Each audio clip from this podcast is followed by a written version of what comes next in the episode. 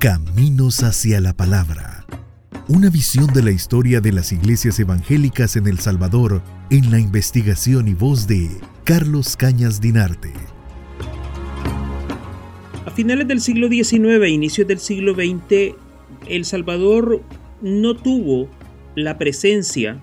de la United Fruit Company, la poderosísima transnacional establecida desde Inglaterra hasta Estados Unidos, porque sus campos de cultivo y sus zonas de explotación agrícola estuvieron más bien centradas en Costa Rica,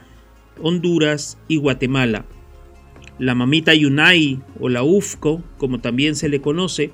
desarrolló sus explotaciones bananeras y el trabajo de los ferrocarriles para la exportación, su gran línea blanca de barcos, también fue parte de esas misiones que la conectaban directamente con eh, puertos como eh, Nueva Orleans en Estados Unidos y de ahí se exportaba hacia diversas partes del mundo toda aquella producción que surgía del territorio centroamericano. En aquellas plantaciones, en esas plantaciones hondureñas, guatemaltecas, costarricenses,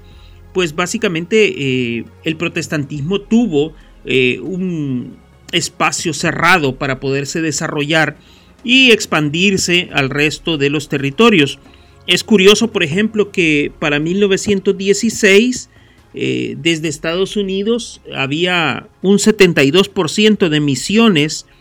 religiosas, de misioneros religiosos enviados hacia el continente asiático y apenas el 16% se dirigían hacia América Latina y gran parte de ese porcentaje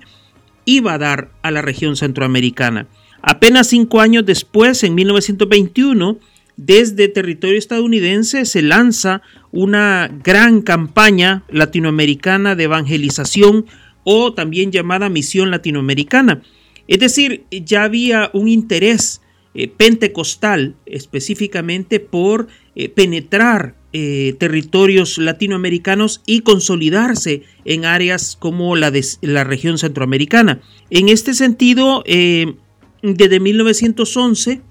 los bautistas venían desarrollando una labor titánica de visitar territorios al estilo de trabajo hormiga y darse cuenta y dar cuenta también a las personas de los niveles de pobreza en los que vivían. Porque hay que decirlo así, eh, la migración interna del campo hacia la ciudad eh, fue un campo de cultivo para la creación de nuevos valores, de un sentido comunitario nuevo, de un sentido de pertenencia,